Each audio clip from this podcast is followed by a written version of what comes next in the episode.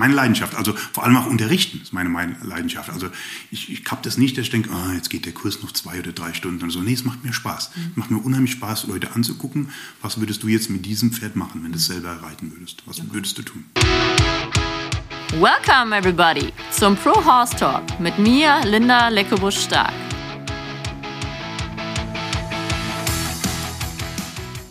Mir gegenüber sitzt Stefan Ostiada. Hi Stefan. Hallo. Ich freue mich sehr, dass du mich äh, auf der Durchreise besucht hast und wir uns in Ruhe unterhalten können. Ähm, ich habe hier schon auf meinem Zettelchen stehen, ich habe hier ein bisschen vorbereitet.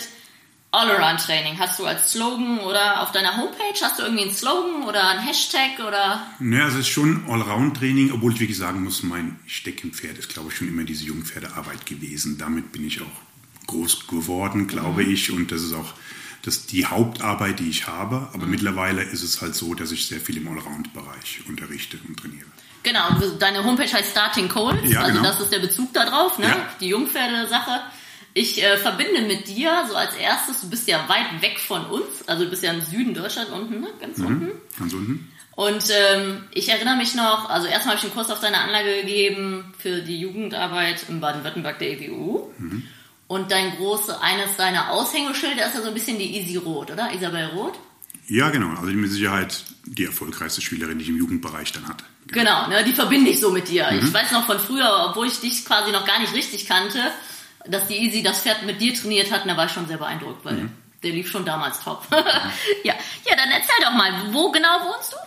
Also ich wohne in Oberschwaben in der Nähe von Ravensburg. Mhm. Und das jetzt mittlerweile jetzt seit 23 Jahren, habe dann eine Reitanlage gepachtet oder einen Teil von einer Reitanlage gepachtet, die man auch dann damals dort aufgebaut hat. Mhm.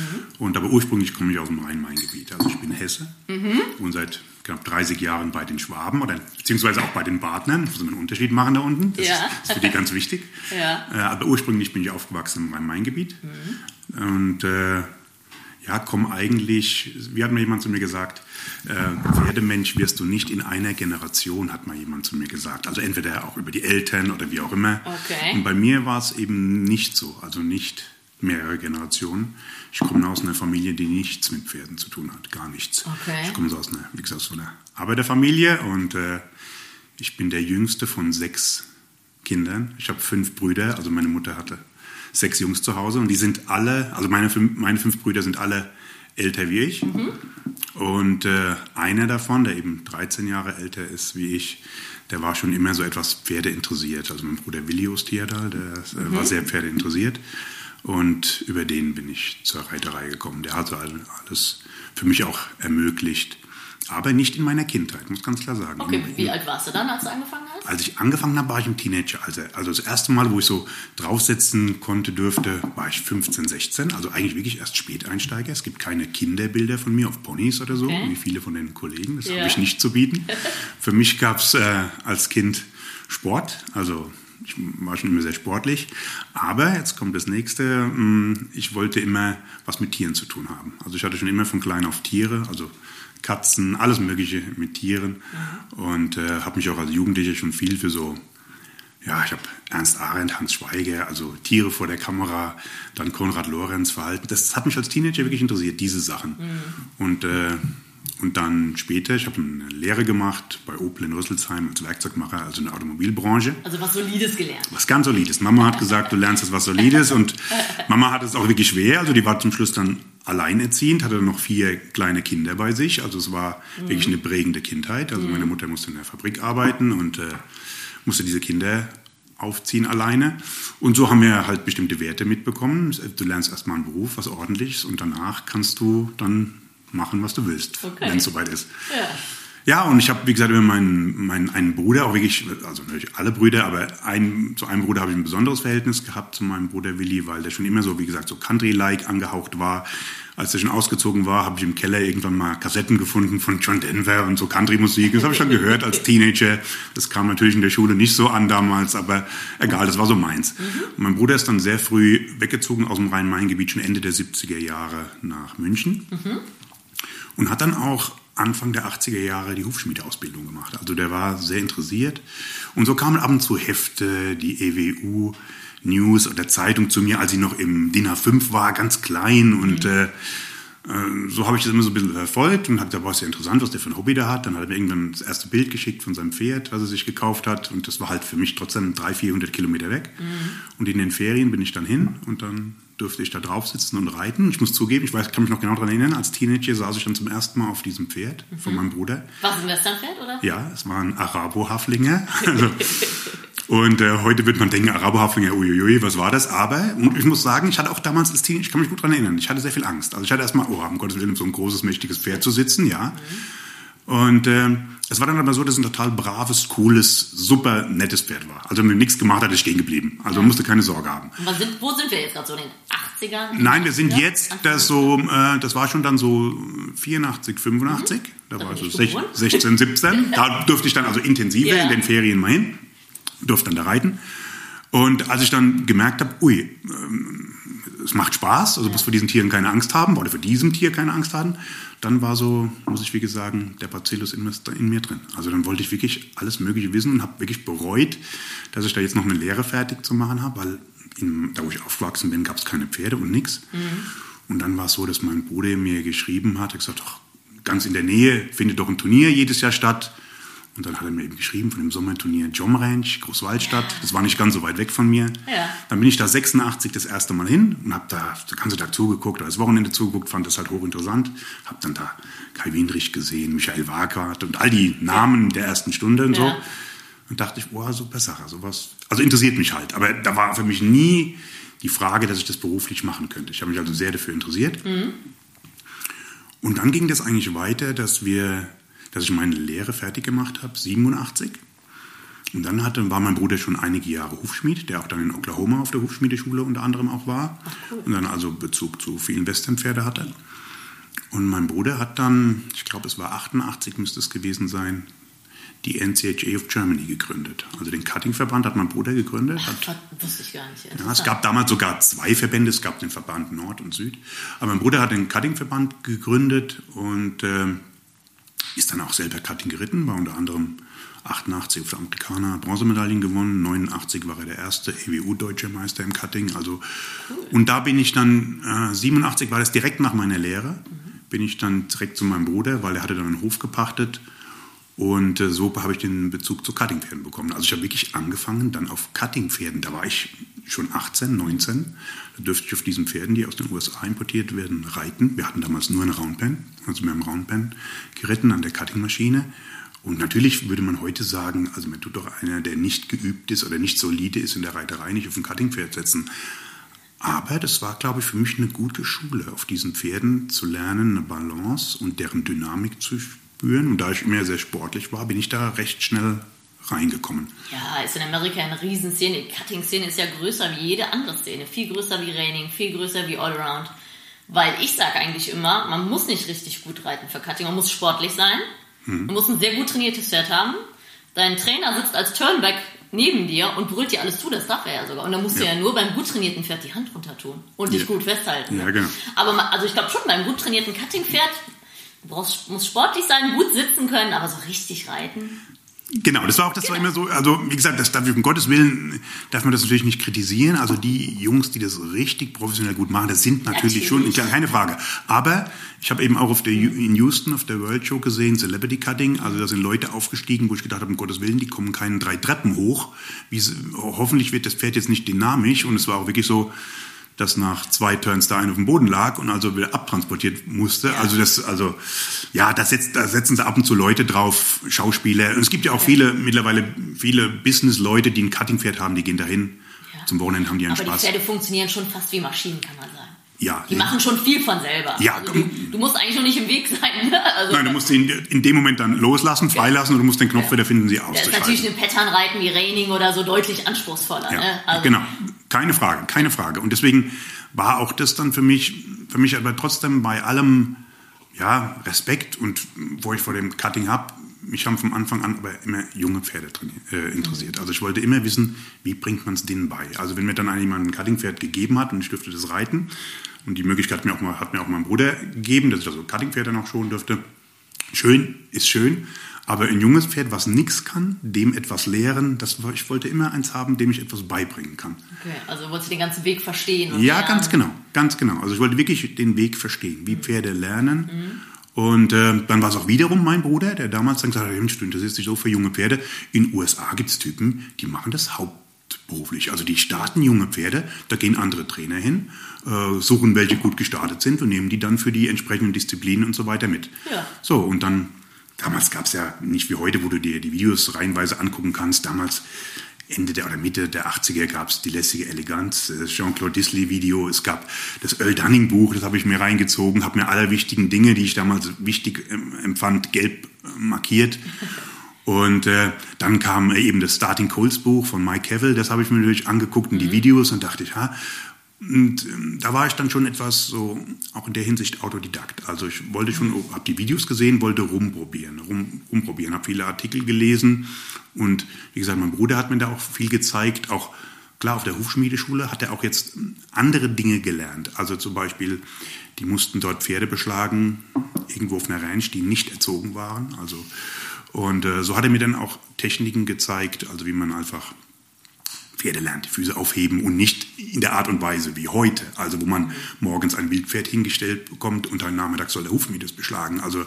da gab es auch schon andere Techniken und Methoden, ein Pferd so zu trainieren. Und es ist ganz gut, wenn du das alles mal, glaube ich, gesehen hast oder zumindest die Wege kennst. Ja, auch aus der Praxis heraus. Wenn in den USA da tausend äh, Junge haben, die ausgeschnitten werden müssen, da können die jetzt nicht zwei Wochen pro Pferd brauchen, um die Beine zu heben. Das ist genau. dann halt so ein bisschen mehr äh, ein Wirtschaftszweig und die leben davon. Ne? Das ist nicht wie in Deutschland das Familienmitglied. Ja. Ne? Hat alles Vor- und Nachteile, aber manchmal muss es dann auch funktionieren. Also Klar, die haben einfach keine, keine Zeit dafür, auch, auch keine genau. Zeit dafür, das zu machen. Genau, und auch einen anderen Ansatz früher, die ja. Cowboys. Ne? Obwohl ich natürlich es jetzt natürlich unheimlich äh, relativieren muss, weil äh, ich es heutzutage immer wieder erlebe und ich muss dann immer Rechtsanwalt der Hufschmiede werden. Also ich finde es immer schade oder schlimm, wenn die Hufschmiede sich mit unerzogenen Pferden auseinandersetzen müssen. Und deswegen muss ich dann ganz klar, also ganz ja, klaren klar. Punkt hier machen. Also, ja, ist ja auch wirklich körperlich sehr anstrengend, der Job sowieso. Wenn dann noch das Pferd die ganze Zeit zappelt, das ist ja ein unheimlicher Verschleiß für die Hufschmiede. Ne? Mhm. Also,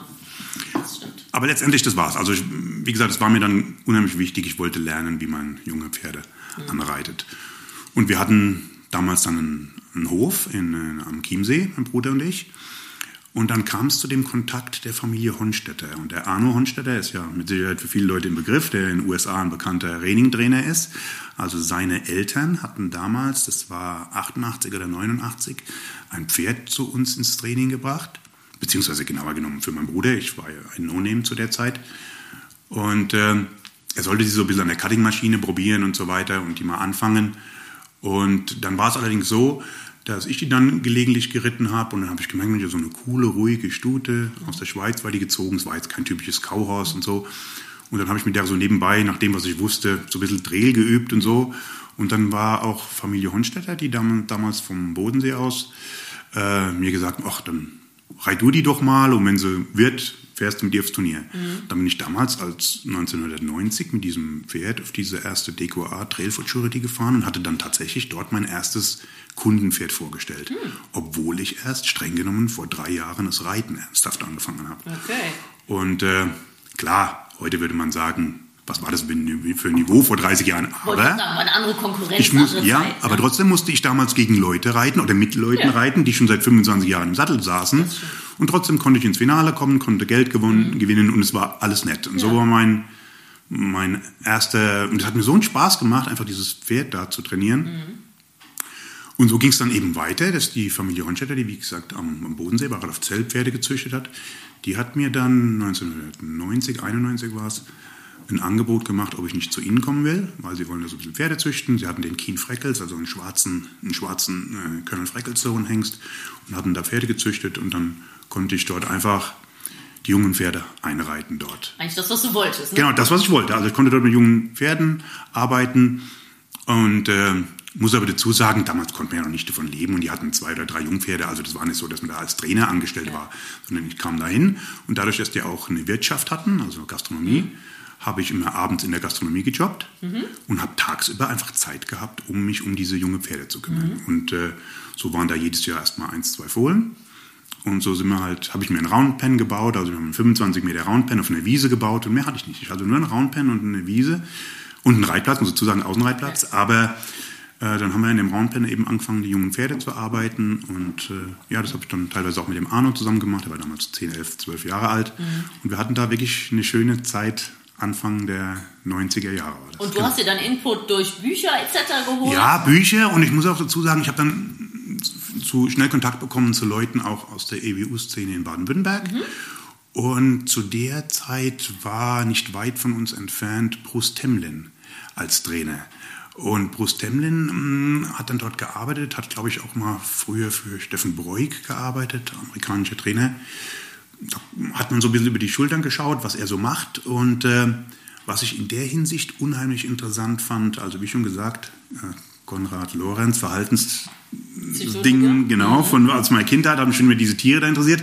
Und dann habe ich über, äh, über den Bruce Temlin das erste Mal diese ja, Trainingsstrategien von Tom Dorns erfahren. Mhm. Also wirklich Roundpen-Arbeit, Pferd wegschicken, zur Arbeit schicken, einladen, herkommen, die üblichen Sachen, was, ja. heute, was heute normal ist. Also für diese eine, Bodenarbeit. Ganz genau, genau. Mhm.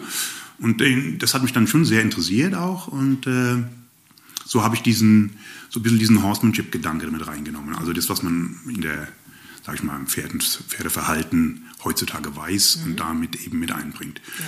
Und so, aber trotzdem, es war viel Freunde getroffen, mit denen geritten. Das ist etwas, was ich heute manchmal vermisse. Also man hat wirklich vor 25 Jahren hat man sich mit irgendeinem Freund getroffen, der genauso diesen Virus hatte. Yeah. Dann ist man zusammen in der Halle rumgeritten und hat gesagt, wie machst du das bei der Hinterhandwendung? Ja, ich, ich mache das immer so. Aha, so machst du das. Und so hat man rumprobiert. Das mhm. war so eine Zeit, glaube ich, wo man so rumprobiert. Es gab dann natürlich zwischendrin immer mehr Videos, die man sich auch angucken konnte. Nur bei den Videos hat mir vieles immer nicht gefallen. Es war immer es wurde immer gezeigt, wie man das Manöver reitet. Also so mache ich den Spin. Aussehen soll. Ja, genau. Aber nicht, wie man da hinkommt. Ganz genau. Und das ist, glaube ich, der entscheidende Faktor. Wenn mich heute einer fragt, Unterschied zwischen Reiten und Jungpferdetraining, dann ist es ein Manöver abrufen, ist ein anderer Weg als ein Manöver beibringen. Das und das Manöver beibringen, also lehren den Weg dorhin, mhm. das hat mich also unheimlich interessiert, also wie, das, wie der Weg dorthin geht. Okay, also wie gesagt, Autodidakt, viel, viel sich fortgebildet und zugeguckt und dann halt wahrscheinlich von den Pferden viel gelernt tatsächlich. Ja, ganz klar das. Und da muss ich auch zusagen, es war ja auch nur zum bestimmten Niveau. Also ich mhm. konnte Pferde anreiten, die konnten Schritt, Trab, Galopp, die konnten Schenkelweichen, Hinterhandwendung, es war okay. Also ja. auf große Turniere, auf irgendeiner Ebene war ich da noch lange nicht. Also Grundausbildung. Genau. Aber was natürlich für mich unheimlich wertvoll war, und da bin ich der EWU dankbar, Anfang der 90er Jahre, wenn ich mich richtig erinnere, 92, 93, kamen die Jungpferdeklassen.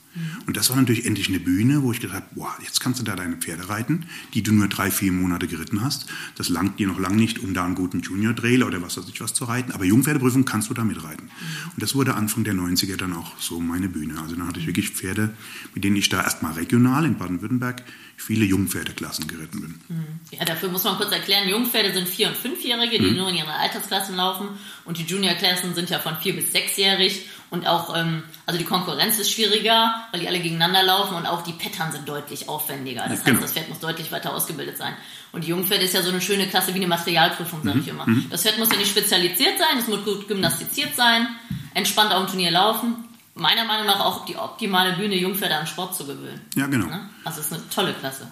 Genau, das war wirklich also mein Steckenpferd. Also das habe ich wirklich in Baden-Württemberg viele, viele Jahre gemacht.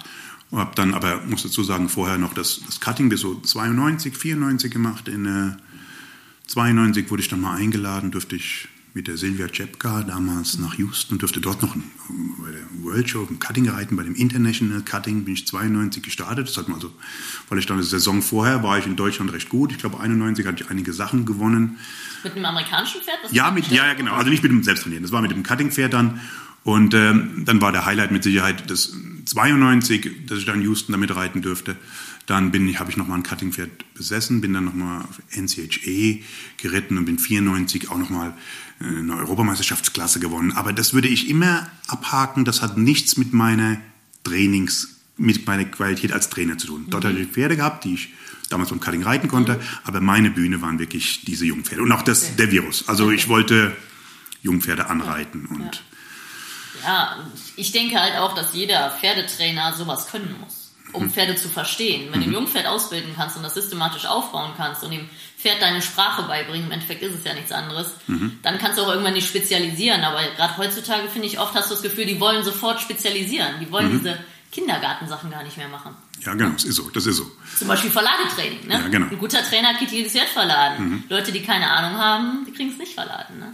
Was ja auch nicht schlimm ist bei den Laien, aber wenn du halt Profi bist und dir das auf die Fahne schreibst, finde ich schon, dass du verstehen solltest, wie ein Pferd funktioniert und denkt. Ne? Ja, und da gehe ich mir noch einen Schritt weiter. Natürlich erwartet man das von einem Profi.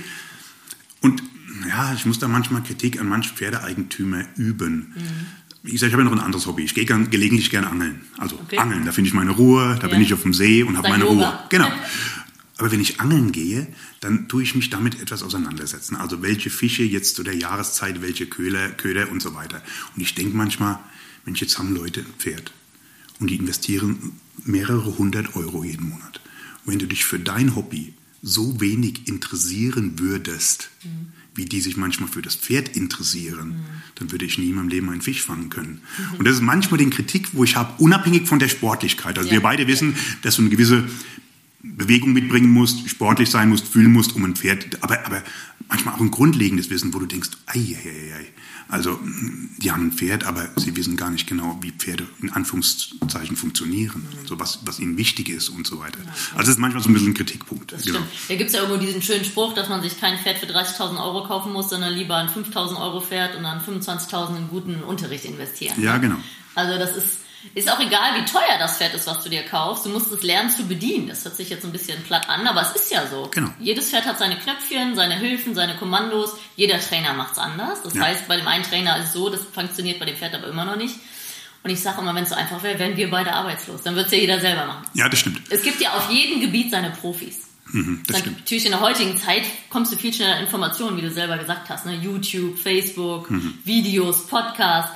Das war ja früher gar nicht möglich. Ne? Genau. Früher musste man rumprobieren, man hat was gehört, dann irgendwie so und so und ja, so hat man rumprobiert. Genau, das ist ja genauso wie wenn du äh, nicht tanzen kannst, sage ich immer, und du hast einen guten Tanzpartner und es wird dir erklärt, dann lernst du es viel schneller, wie wenn beide nicht tanzen können und es wird dir nicht erklärt. Und so ist es ja mit einem Pferd. Ne? Also äh, ich sage immer, ein Pferd macht alles, wenn du es ihm erklärst und es versteht dich. Und uns das leisten kann, ist das nächste körperlich. Ne? Aber ja, sehr schön. Ja, dann erzähl doch mal, du hast eine Anlage gepachtet. Wie, wie läuft die so? Was, was machst du da? Ja, ich muss, das ging 97, also ich habe bei Familie Honstetter gearbeitet, da habe ich dann 91 angefangen, habe fünf Jahre dort gearbeitet, fünfeinhalb Jahre bis 97.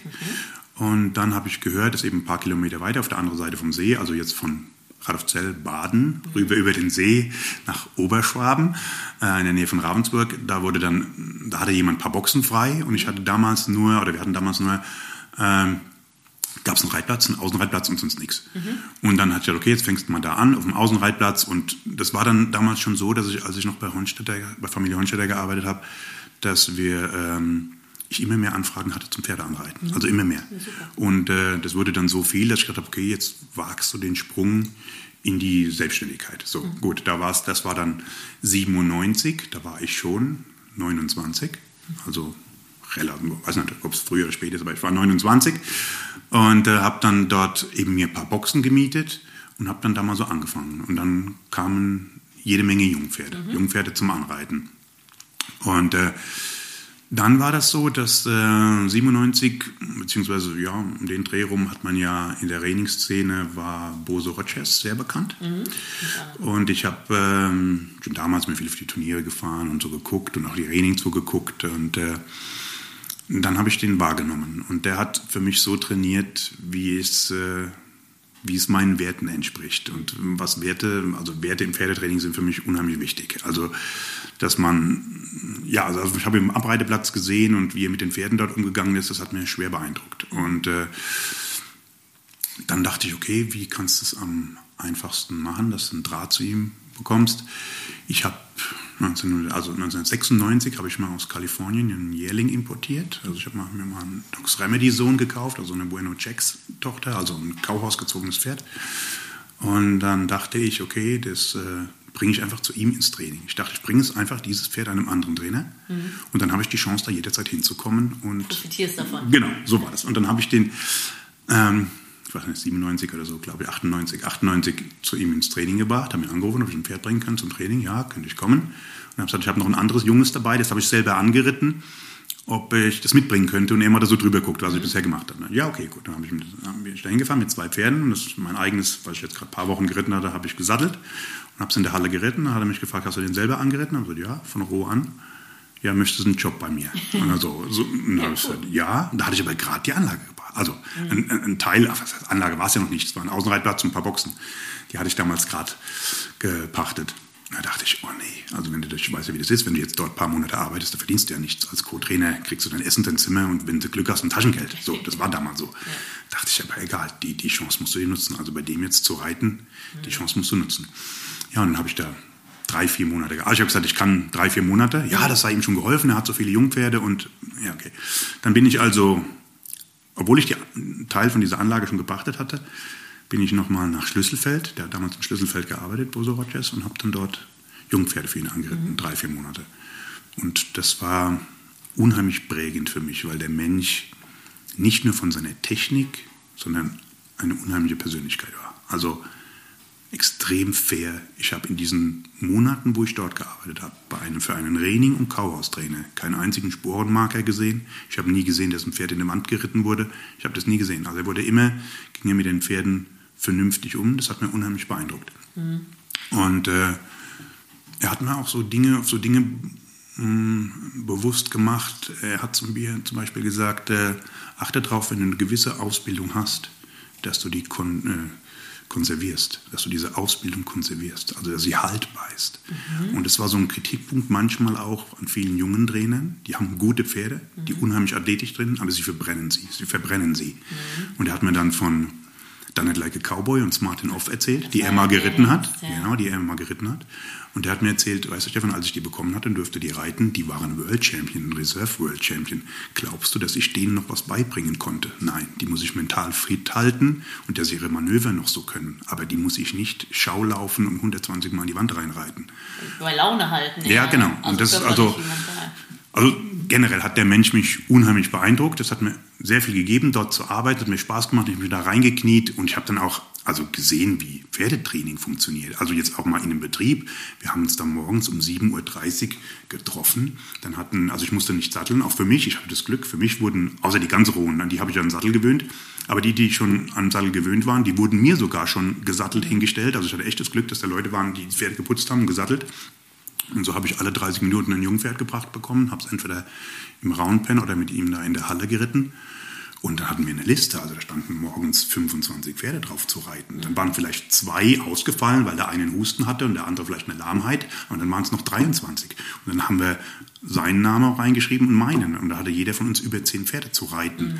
Und am Ende des Tages waren wir dann irgendwann fertig. Und äh, so wurde da gearbeitet. Also früh angefangen und er hatte auch den Leitspruch, was du am Vormittag nicht geritten kriegst, kriegst du am Nachmittag nicht mehr geritten. Das heißt, wer erst mal um 11 Uhr anfängt und zwölf Pferde reiten muss, der wird es nicht mehr schaffen. Mhm. Weil am Nachmittag tauchen die Kunden auf, die wollen dann was von dir, dann bist du in Gespräche verwickelt. Ja. Und äh, das war schon sehr prägend, weil er einfach ein, wirklich ein Arbeiter war. Also wirklich, diszipliniert und fleißig. Ja, ne? unheimlich fleißig. Also unheimlich fleißig hat mich wirklich schwer beeindruckt. Und es war dann, irgendwann kam der letzte Tag und ich musste dann gehen. Es war wirklich, ich musste ja auch meine Sachen zu Hause bezahlen, musste dann wieder zu Hause Pferde reiten. Und äh, dann hat er mir wirklich ein Abschiedsgeschenk gemacht, also wo ich, also ich ihm heute noch dankbar sein.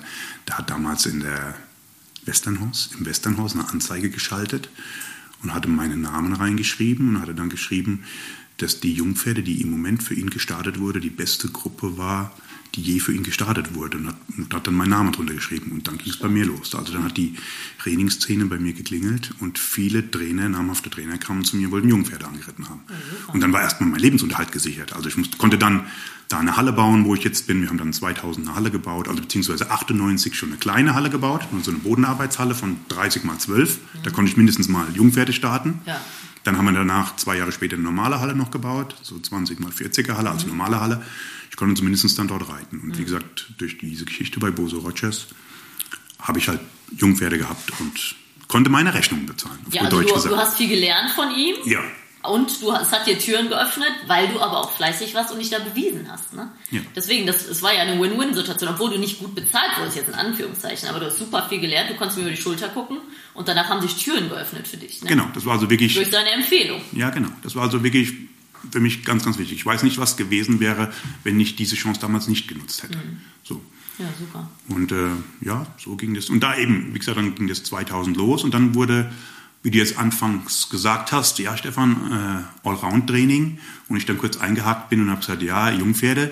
Also die ersten 10, 15 Jahre war schon Jungpferde. Ich habe dann auch wirklich auch für die EWU mal 2000 einen Artikel geschrieben, über die EWU-Zeitung, einen Artikel über Jungpferde, Staaten und so weiter. Aber dann kratzt ja auch manchmal ein bisschen was am Ego. Das heißt, wenn du dann so und so viele Jahre reitest und alle sagen irgendwie, ja, kannst du hingehen, aber der kann nur junge Pferde anreiten. Ja. Das hat mich dann natürlich auch wieder ein bisschen gekratzt und dachte, hm, willst schon ein bisschen mehr können als nur junge Pferde anreiten. Ja, ja. So, und dann habe ich mich mehr und mehr für den Allround-Bereich interessiert. Natürlich als junger Mensch, Cutting, klar, und Reining sowieso, weil da geht die Post ab, ist dynamisch, das willst du machen.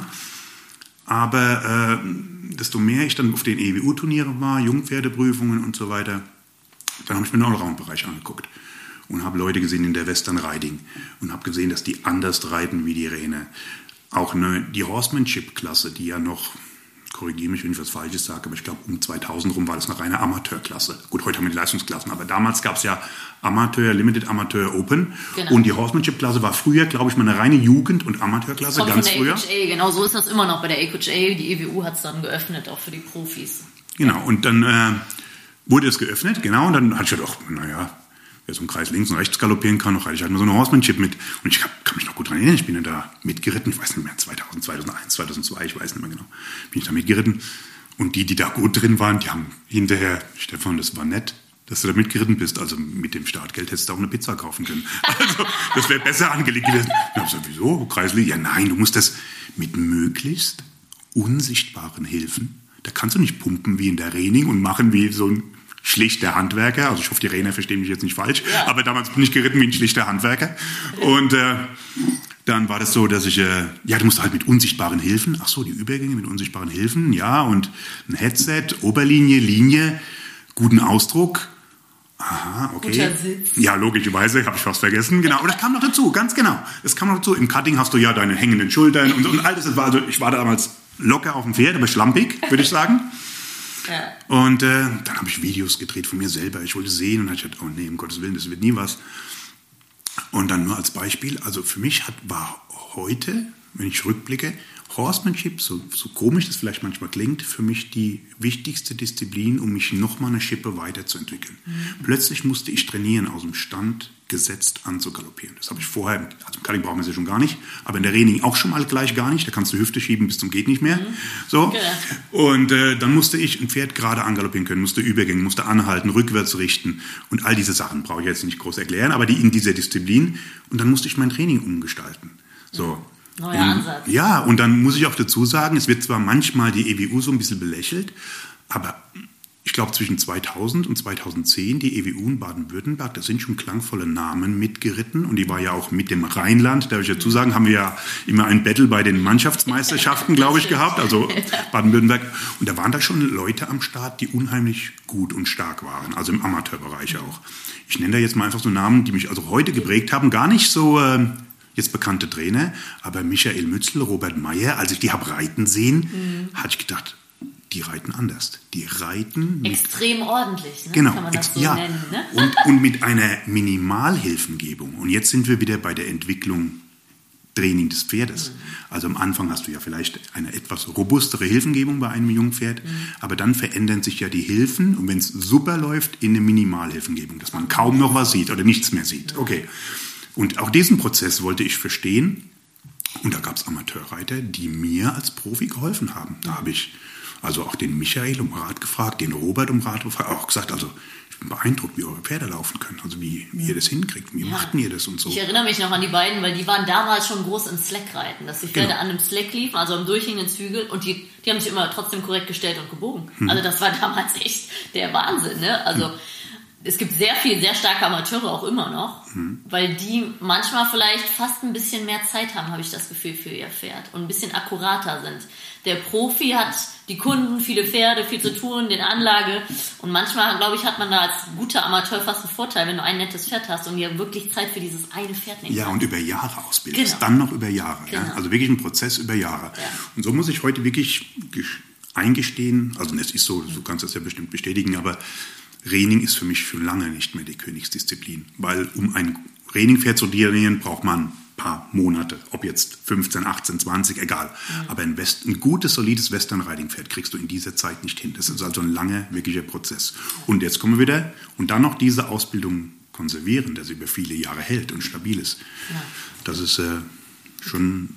Dass das Pferd das versteht und gerne tut. Natürlich ist es Arbeit, sage ich immer, aber wenn das Pferd gerade meine, also eigentlich alle meine Pferde laufen regelmäßig im Gelände. Mhm. Das ist ja Ausgleichstraining für den Kopf, für den Körper, äh, und du kannst ja nicht jeden Tag in der Halle trainieren. Hm. Und ich glaube, da übertreiben es dann manche, wie du sagst. Ne? Hm. Also dieses, gerade in den Action-Disziplinen wie Cutting und, und Cowhorse und Reining, die, die wollen Spaß haben, das macht ja auch Spaß. Da bist ja Sky High, wenn du aus einer Cowhorse kommst. Ich bin ja auch Cowhorse das macht schon richtig Spaß auf mhm. den Pferden. Ne?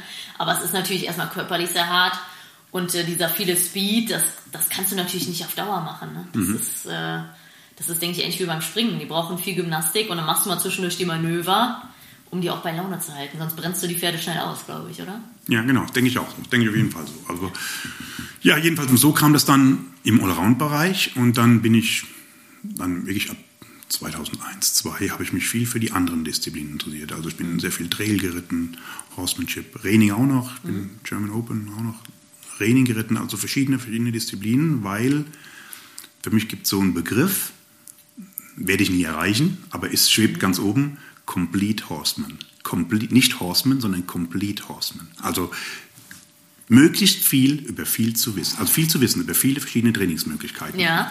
Und wenn man mich heute fragt, was ist ein guter Trainer? Jemand, der weiß, was zu was führt.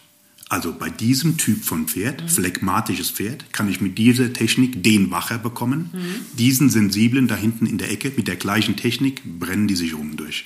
Also Stimmt. was zu was mhm. führt. Und bei manchen Training-Lektionen, Manöver machen wir das Pferd quick, also ein bisschen schneller, mhm. Rollbacks, zackig, bumm. Was wir in den Trail aber jetzt nicht unbedingt so haben wollen. Mhm. Also das Zeitfenster zwischen Aufforderung und Reaktion ist vielleicht geringer als bei den Pferden, die auf Reflexe trainiert sind. Mhm. Und deswegen glaube ich, hat mich das zumindest interessiert. Also viele, ich bin sogar, obwohl ich habe ja mit Westernreiten anfangen dürfen, aber ich saß vor dem Fernsehen und habe rumgezeppt. Und dann plötzlich kam Springreiten. Mhm. Und da hatte ich gedacht, cool, man muss die da so machen. Ich vorher, früher hätte ich weitergeschalten, bis Fußball oder sonst was kommt. Ja. Aber ich springe, jetzt guckst du dir das mal an. Und dann hat mich nicht beeindruckt, wie hoch und weit die springen, sondern da war irgendein Zeitspringen. Und ich fand es unheimlich, genau, wie, wie die die Schulter dieser mächtigen Pferde auf engem Raum zur Seite gehen. Also wie eng die abbiegen können mit diesem mächtigen Pferd. Mhm. Da dachte ich, ja, ja, Wahnsinn. Da, also da muss eine, eine gewisse Rittigkeit dahinter sein. So. Und, so. und dann habe ich tatsächlich mal gefragt nach jemandem, ob ich mal so 1,72 Meter, 75 Springpferd reiten. Ich hatte keine Ahnung. Also jeder da.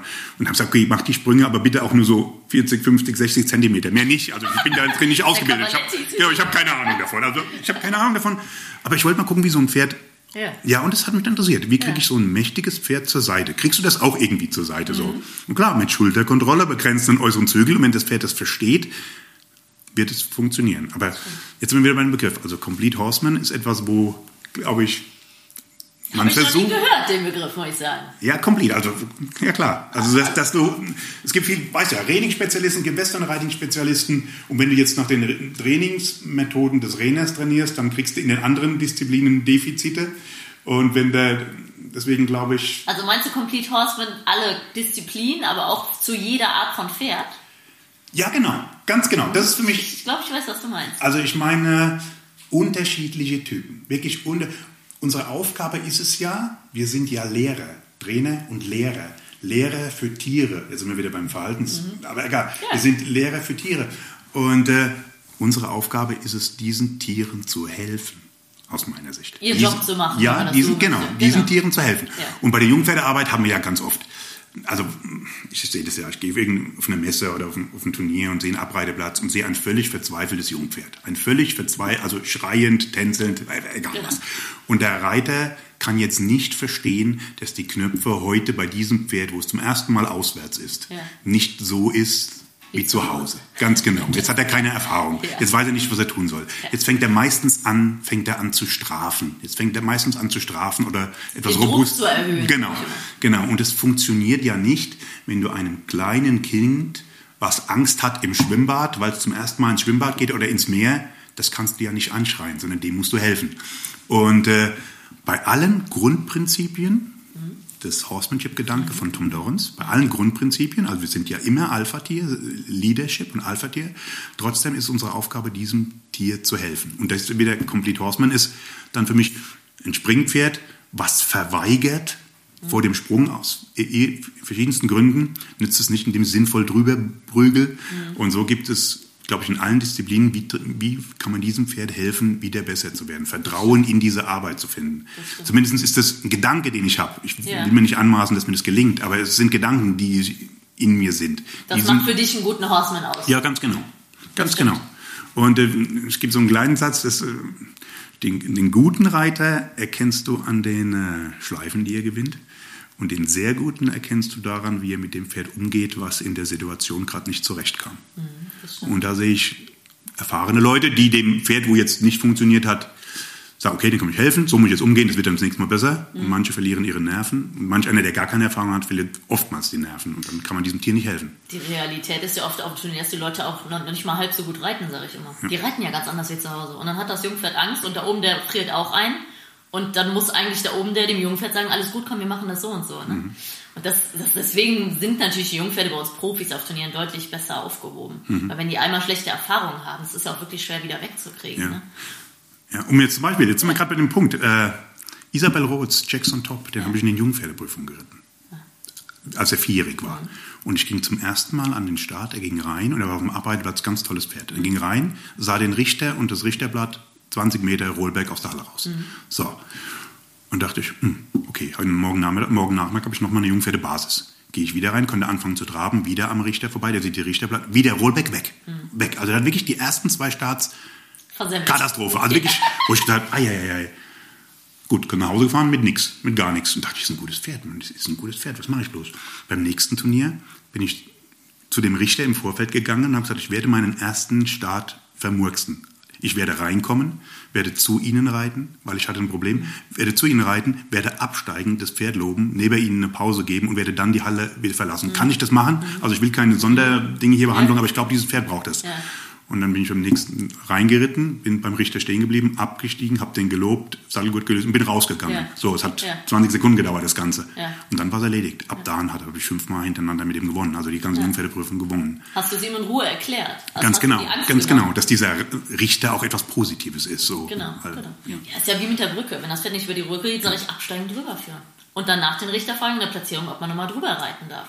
Da bringt es nicht drauf zu hauen oder den Druck zu erhöhen. Dass die Angst haben und zögern, ist ja normal. Ne? Ja, und dann äh, Entschuldigung. Nee, und dann ist man ja, diese Rainer sind natürlich viel reaktiver. Der war ja mhm. Raining Kauer ja, genau. die machen Rollback und so weg. Das ist mhm. bei den modernen Plotterpferden, die bleiben eher mal stehen. Ne? Ja. Aber da sieht man auch wieder die unterschiedlichen Pferde. Ne? Ja, und da sind wir wieder bei dem Punkt, dem Tier helfen. Das heißt, äh, wenn das Kind Angst hat, in den mhm. Keller zu gehen, ja.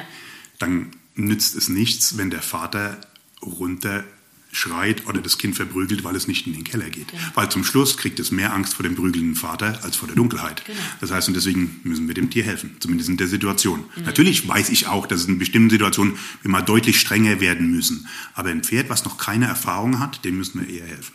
Ich sage immer, man muss ja nicht strafen, weil ich strafe ja eigentlich nur, wenn ich mir sicher bin, das Tier macht absichtlich etwas falsch. Mhm. Und wenn das Pferd im System ist, wenn es richtig macht, wird es gelobt dann machen die nichts absichtlich mhm. falsch. Die machen sowieso nie absichtlich was falsch. Dann hat die Kommunikation vielleicht nicht funktioniert. Mhm. Aber die sagen doch jetzt nicht aus Spaß, ach, ich reite jetzt da rein und äh, ärgere den Stefan und drehe mal eben rum. Das ist ja eigentlich, wenn sich ein Pferd so entzieht, wie man es ja oft auf Turnieren sieht, ist ja ein Hilfeschrei. Mhm. Hilfe, ich verstehe dich nicht. Das sind die Pferde, die rennen, das sind die Pferde, die klemmen, das sind die Pferde, die kicken, das sind die Pferde, die nicht in Hänger wollen.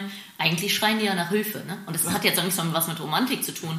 Aber das ist eigentlich so, dieses, dieses Zeichen, ich kann, ich krieg's nicht hin. Ja, und letztendlich wieder sind wir wieder beim Verhalten, ja. Verlust, also für, dieses, ja. für dieses Tier, wenn man sich mit diesem Tier auseinandersetzt, ist es ein Verlust von Sicherheit. Letztendlich wollen Pferde immer Sicherheit haben, am liebsten in ihrer Herde. Genau. Wenn wir die im Training bieten können, auch gut. Mhm. Wenn wir es schaffen, das Ganze nach auswärts zu verlagern, Kurse oder Turnier, super gut. Mhm. Aber wenn dann die Sicherheit mal verloren geht, wegen Show-Arena, Amerikaner, Tumulte, klar, dann, wenn die Sicherheit verloren geht, können wir es nicht erzwingen. Es geht in der Situation nicht. Ja. Weil dann auch die Instinkte funktionieren. Genau. Und das oft Pferd und Fluchtpferd. Ne? Ja. Gerade wenn die unter Adrenalin sind, dann kriegst du die auch gar nicht mehr gut. Ne? Also ja. alles, was du dann tust, macht es eigentlich schlimmer. Ne? Und das ist leider das Problem, weil ich viel in der Reiterei sehe, immer gleich Druck erhöhen, wenn es nicht mhm. funktioniert. Anstatt zu überlegen, ist ja genauso, wie wenn du ein spanniges Pferd im Gelände hast, das ist so der Klassiker. Was machen die Leute? Ziehen immer fester am Zügel und mhm. irgendwann flitscht ihnen das Pferd ab. Es geht mhm. denen durch die Hand. Ne? Mhm. Und ich, ich habe ein gutes Urvertrauen in Pferde. Ich habe wirklich gute Erfahrungen im Gelände. Ich bin, glaube ich, tausendmal in meinem Leben in der Halle runtergefallen, fast noch nie im Gelände.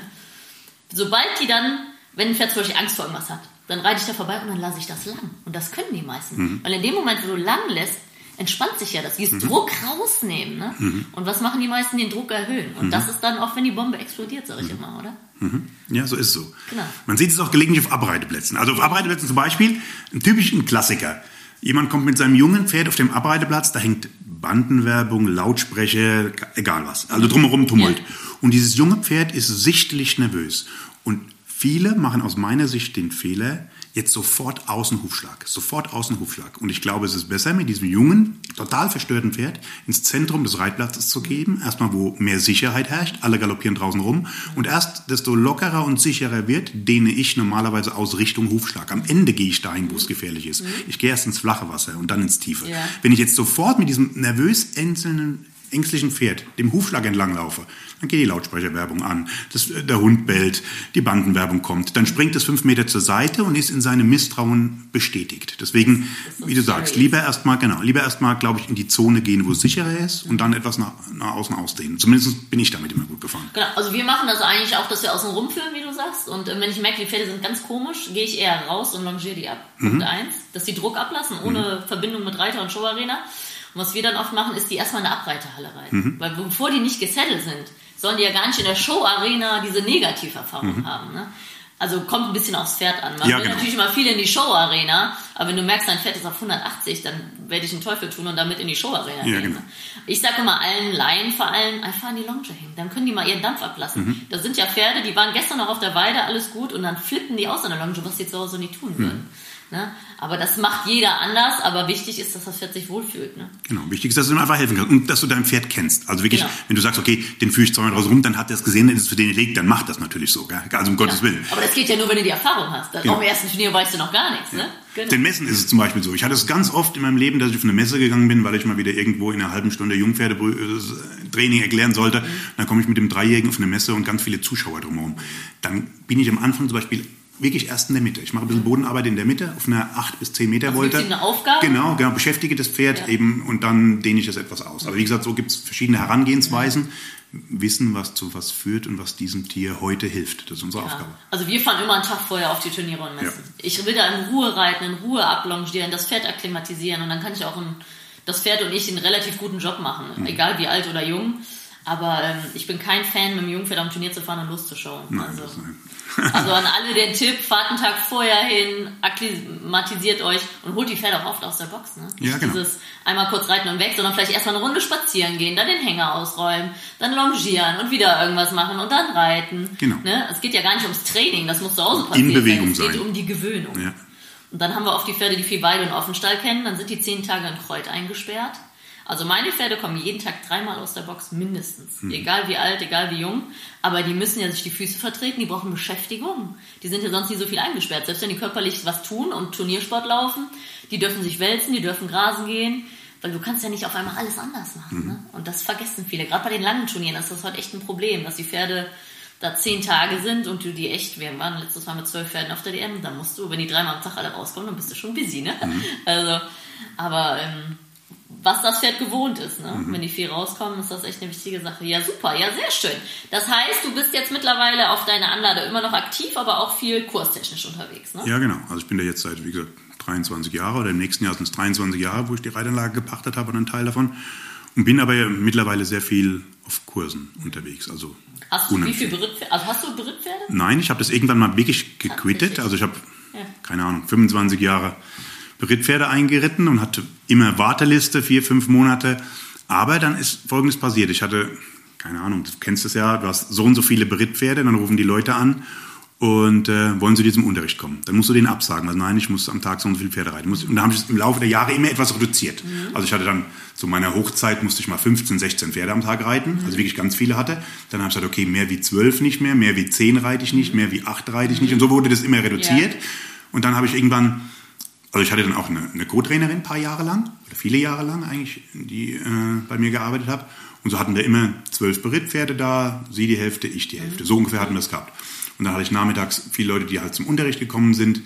Und jetzt auch betriebswirtschaftlich brauche ich dir ja nicht erzählen. Ich kann mal ganz kurz eine Kalkulation hier aufstellen zu meiner Zeit, als ich rein, der reine Beritt, als ich den noch gemacht habe, habe ich äh, 400 Euro nur für den Beritt bekommen. Wenn, ja, genau. Ja. Und wenn du 20 Mal im Monat reitest, also so, ja. dann bist du bei 20 Euro pro Beritt ja. brutto als Selbstständiger. Das ist in der Kalkulation eines Betriebes eine Mischkalkulation und da wirst du keinen großen Gewinn erwirtschaften. Zumindest dabei nicht. ist mehr als das Doppelte. Ganz genau. So und äh, so muss man natürlich auch rechnen, aber es ist ja wie gesagt, es ist eine Leidenschaft. Ja. Aber es nützt dir nichts, wenn an der Leidenschaft am Ende des Jahres nichts übrig bleibt. Das, das heißt, du musst schauen, dass alles irgendwie funktioniert. Und äh, so habe ich dann, als es mit den Kursen auch immer mehr wurde, und dann muss ich ja wirklich dankbar sein. Also ich habe wirklich das große Glück, dass ich mehr Anfragen an Kurse habe, als ich machen kann. Mhm. Und äh, dann kam das immer mehr, dass die Leute mich auch, obwohl ich ganz im Süden bin, darf ich nach Hamburg fahren oder nach Bremen. Ich hatte auch Kurse Österreich, Schweiz, was jetzt bei mir fast mehr in der Nähe ist. Aber es kam immer mehr und dann musste ich schon teilweise freitags auf den Kurs wegfahren. Mhm. Sonntags abends fertig, kam das Montag zurück. Also ich war vier Tage weg. Mhm. Und äh, dann habe ich irgendwie gedacht, okay, jetzt hörst du mit dem Beritt komplett auf. Mhm. Weil, es kommt jetzt auch der nächste zu, ich möchte doch immer ganz ehrlich sein, da war ich schon 45, 46, 47 und als immer noch mit diesem Stempel der Jungpferde habe ich natürlich immer noch Pferde bekommen, auch teilweise fünfjährige Spanier, Hengste, wo es nicht immer ganz einfach war, diese Jungpferde zu reiten. Weil ja, genau, genau. Und äh, muss ich ganz ehrlich sein, das war noch nie meins. Also bewusst Problempferde machen, war noch nie meins. Also es gibt Kollegen, die das gern machen und gut machen, aber ich war nicht der Lehrer für extreme Sonderschüler, die schon fünf Stück runtergebockt haben. Das wollte ich einfach nicht. Wollte ich nicht. Ich wollte gerne immer mit Jungen anfangen und das ist ja eh dann manchmal, auch, da sind doch welche dabei, die nicht ganz einfach sind. Aber so war es dann so, dass ich eben diese Starting Calls dann 2015, also vor fünf Jahren, schon bewusst aufgehört habe. Also Jungpferde gegen Geld für andere Leute einzureiten. Mhm ich habe dann teilweise nur noch so von Bekannten und Freunden genommen oder Pferde, die man kannte, so ja. wo du weißt, okay, ja. so und natürlich ging das zwei Jahre gut, ja. also zwei Jahre ohne junge Pferde anreiten, ging gerade noch gut und dann habe ich gesagt, okay, nee, das geht nicht und dann habe ich meine eigenen wieder, also ich habe heute meine eigenen Jungpferde okay. und ich reite nur noch meine eigenen Jungpferde ein. Mhm und äh, bin halt unheimlich viel zu Kursen unterwegs. Mhm. Kursen und was ich ganz viel auf meiner Reitanlage mache, es kommen Leute mit jungen Pferden, die bei mir Urlaub machen. Also die kommen mit dem, egal, zweieinhalbjährigen und wollen sagen, ah Stefan, was soll ich jetzt die nächsten Monate machen? Sage ich mit denen den Übungen kannst du vorbereiten.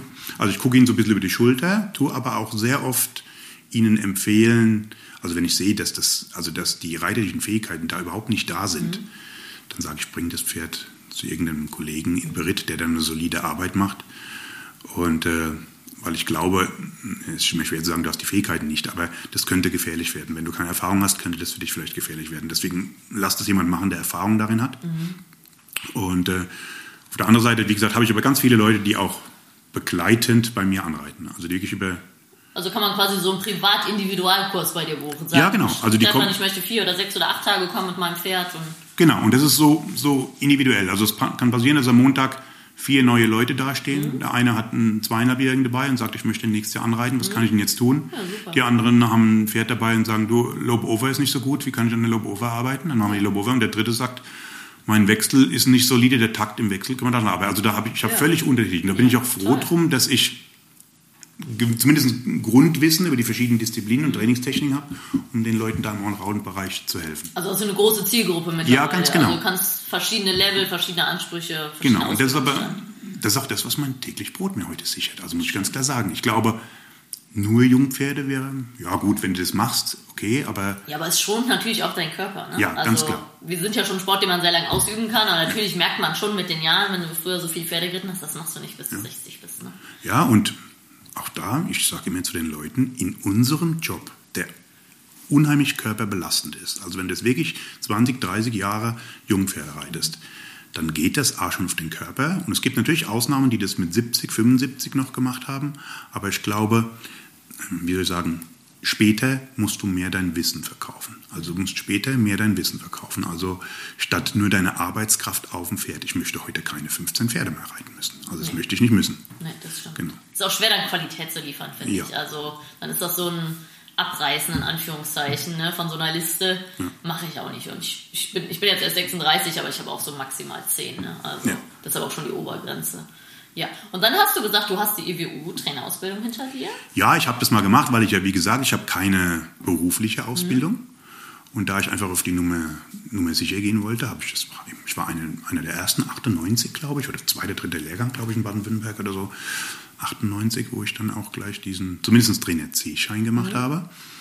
Und damit ich da einfach versicherungstechnisch auf der sicheren Seite bin, so als Selbstständiger. Ja, ja. Genau. Das habe ich dann damals gemacht. Und natürlich damals war ich auch noch so ein bisschen Cowboy-mäßig angehaucht und dann habe ich gedacht, hey, mach's da mal mit. Mhm. Aber ich kann es nur jedem empfehlen. Mhm. Man lernt dort was, also man lernt auch einen Einblick zu bekommen auf viele Dinge. Jedoch muss ich jeden warnen, die Kunden, die heute zu mir kommen, die kommen nicht oder wissen gar nicht, dass ich diesen Schein habe, sondern die, die, die meisten Kunden bewerten an anderen Kriterien. Also du kannst nicht sagen, jetzt bin ich Trainer C, B, was weiß ich was, jetzt habe ich einen Beruf und die kommen. Nein, die, die Kunden kommen nicht. Die Kunden kommen nur, wenn du solide Arbeit ablieferst. Das stimmt.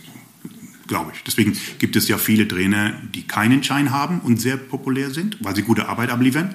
Und es gibt Trainer, die haben einen Schein und Genau, das ist ja eine Reitlehrerausbildung, sag ich genau. mal. Das ist schon mal der erste Fehler, den viele. Das heißt zwar Trainer, aber es ist jetzt nicht der, der die Jungpferde unbedingt ja. gut anreitet. Es ist eine Reitlehrerausbildung und ich finde es halt sehr gut. Mir hat es unheimlich viel gebracht, dass ich aus der Praxis komme. Weil Reiten und Unterrichten sind ja zwei ganz verschiedene Paar Schuhe. Ne? Ja. Ich kann mein Leben lang schon reiten, dem Alter entsprechend, würde ich sagen. Aber das Leuten zu erklären und dann auch drei Leuten, zum Beispiel im Reitunterricht, alle drei haben ja bezahlt. Du machst dann, das ist ja auch die Sache, mhm. Einzelunterricht ist ja noch recht easy, aber drei Leute, das hat mir unheimlich viel gebracht in dieser Trainerausbildung, in dieser Reitlehrerausbildung, das zu strukturieren, zu organisieren. Gerade in den Kursen, wo du zwölf Leute hast, die du nicht kennst, da kannst du ja auch, ist auch schwierig, nur Einzelunterricht zu geben. Also, ähm, das ist, äh, C ist der für die Einsteiger, Richtung A ist dann für Leistungssport. Und äh, ich finde es auf jeden Fall schon mal gut, wenn die Leute es machen, weil sie lernen ja schon was. Mhm. Natürlich, du hast jetzt von Bozo Rogers gelernt, hast einen weiten Weg gegangen, aber gerade Leute, die es vielleicht nebenberuflich machen oder so, ein bisschen Reitunterricht mit Anfängern und so, da kriegst du schon mal eine Grundidee vom strukturierten Reitunterricht. Ne? Mhm. Und da finde ich es manchmal schade, dass das so abgelehnt wird. Natürlich, die großen Superstars brauchen es nicht, weil die können es ja, das ist richtig. Mhm. Aber es gibt ja auch eine breite Masse, die netten Reitunterricht geben möchte und sich trotzdem fortbilden möchte. Ne? Genau, also ich war damals, wie gesagt, es waren die Anfangskurse und ich war da erst ein bisschen skeptisch, aber dann machst du mit, weil du brauchst so einen Schein für Versicherung. Aber desto mehrere Tage ich da drin war und mit heute, also über 20 Jahre später, ist es bestimmt um Längen besser geworden als bei mir damals. Aber trotzdem, ich war Tag für Tag da drin gesessen und sagte, ah, interessant, jetzt hast du wieder was gelernt. Und wir sind da auch zusammen geritten und, ja. ah, super. Also, ja, ich würde genau. das nicht missen wollen. Nee, also, finde ich auch eine super Sache. Also diese pädagogische Schiene ist ja auch nochmal was anderes. Ne? Und äh, mir hat es unheimlich viel gebracht, ein besserer Reitlehrer zu werden. Obwohl ich ja noch lange nicht fertig bin. Das ist ja das Schöne an unserem Job, man wird ja jedes Mal besser. Mit jedem Reitschüler und jedem Pferd. Ne? Ja, und es war damals lustig, also ich habe den, den Kurs damals mit Madeleine Heverlin gemacht, damals zusammen. Und seit dieser Zeit eigentlich haben wir, verbinden uns eigentlich auch eine gute Freundschaft so und es mhm. ist äh, genau wir haben dann uns gegenseitig unterrichtet und ich, ich war ganz lustig Jahre später traf es wieder Amerikaner also ich hatte ich weiß nicht mehr genau in Pleasure geritten oder irgendwie sowas sah mich auf der Tribüne winkte mich runter und sagt ah Stefan fällt dir irgendwas auf äh, an meinem Sitz muss ich was verbessern und so weiter das fand ich dann ganz amüsant da dachte ich Mensch sie ist x-fache Europameisterin ja. das habe ich nie gewonnen ja. aber trotzdem haben wir uns damals kennengelernt und uns gegenseitig, sage ich mal, verbessern können, uns gegenseitig einfach verbessern können. Ja, es verbindet so ein bisschen und das finde ich manchmal, wie du schon sagst, so ein bisschen schade. Ich habe so ein paar Leute wie Etienne Hirschfeld und Sita Stepper und Anna Görlich beim Trainer A, wo mhm. ich den Trainer A mitgemacht habe, kennengelernt besser. Und jetzt auch im Meister mit der Christina Auenhausbach und der Alina Wandelt. Also mhm. man trifft sich nochmal auf so einer Ebene und kann sich austauschen. Ne? Mhm. Das ist, irgendwann kocht jeder so sein eigenes Süppchen, man sieht sich auch im Turnier, man unterhält sich auch nett und so. Aber so irgendwie mal gemeinsam irgendwie was machen und Austausch, das, da hast du recht. Das wäre irgendwie schön, wenn man sich da irgendwie unter Profis zwischendurch mal trifft. Ne? Ja, und es war, also für diesen Kurs war es auf jeden ja. Fall so. Und wie gesagt, ganz früher, zur Anfangszeit war es so, zu dieser, zu meiner Pionierszeit ja. war das so. Also da hat man sich wirklich getroffen und hatte auch auf den Turnieren noch Zeit. Heute ist ja so ein Turnierplan, der ist ja so, getaktet. Ja, und wenn ich das jetzt sehe, wenn ich das höre, was die Kollegen da schon in manchen Interviews gesagt haben, wir saßen dann abends zusammen und hatten noch einen schönen Abend auf dem Turnier, das ist ja heute ganz schwer noch möglich. Also die, es ist halt mehr Leistungssport ja, genau, wie Freizeithobby. Halt so. Ne? Ja. Also es ist, die Turniere werden größer, man hat mehr Pferde dabei, diese parallel laufenden Zeitpläne, das mhm. ist schon wirklich, deswegen, wenn man hört, die feiern da abends so, es freut mich, ich feiere auch gerne, aber ich habe da gar keine Zeit zu. Mhm. Man möchte ja auch einen guten Job machen. Ne? Mhm. Ja, sehr schön. Ja, super. Dann habe ich noch äh, zum Abschluss des ersten Teils zwei Fragen an dich. Und zwar die erste Frage ist, Was wollte der kleine Stefan als Kind immer werden? Also, wusstest du das? Hattest du so eine. Ja, ich hatte einen Traum, ich weiß, der war fast unerreichbar. Ich wollte, ich wäre gern Tierfilmer geworden. Also Okay. Tierfilme, so, das, wie gesagt, Ernst Arendt, Hans Schweiger, das waren so meine Pioniere, Tiere vor der Kamera. Das habe ich lieber geguckt als alles andere. Also Tierfilme wäre ich gern geworden. Also schon immer die Leidenschaft für Tiere. Ja, genau. Und Natur. Sehr schön. Tiere und Natur. Und was würde jetzt der große Stefan dem kleinen Stefan sagen, was er geworden ist? Also wie würdest du deinen Job umschreiben? Oder deinen Lebensstil? Ja, heute habe ich das, was es mir unheimlich Spaß macht. Ich habe eine gewisse Freiheit. Ich kann Leute glücklich machen. Sie wollen meinen Rat. Und äh, das gibt ein unheimlich gutes Gefühl. Ein unheimlich gutes Gefühl, den Leuten helfen zu können und Kunden zu haben, die einfach gerne zu dir kommen, weil sie einfach deinen Rat brauchen in einem bestimmten Bereich. Das gibt, es gibt ein, ein super Gefühl. Deswegen, da würde ich, glaube ich, sagen, würde ich jederzeit wieder so machen. Auch wenn meine Mama damals die Hände beim Kopf zusammengeschlagen hat, als ich in der Automobilbranche gut bezahlt aufgehört habe. Aber heute ist sie dann doch stolz auf mich, weil sie sagt, okay, der Junge kommt in Deutschland rum und die Leute wollen was von ihm wissen. Und du machst es gerne. Ich mache, also das ist meine Leidenschaft. Also vor allem auch unterrichten ist meine, meine Leidenschaft. Also ich, ich habe das nicht, dass ich denke, ah, jetzt geht der Kurs noch zwei oder drei Stunden und so. Nee, es macht mir Spaß. Es macht mir unheimlich Spaß, Leute anzugucken. Was würdest du jetzt mit diesem Pferd machen, wenn du es selber reiten würdest? Was würdest du tun? Ja, sehr schön. Dann vielen Dank erstmal für den ersten Teil. Gern geschehen. Hey, ich hoffe, du fandest diesen Pro Horse Talk genauso interessant wie ich. Wenn du noch mehr Infos brauchst, schau doch einfach mal vorbei auf meinen Seiten bei Instagram, Facebook oder unter leckebusch.com. Thanks for listening. Pro Horse Talk.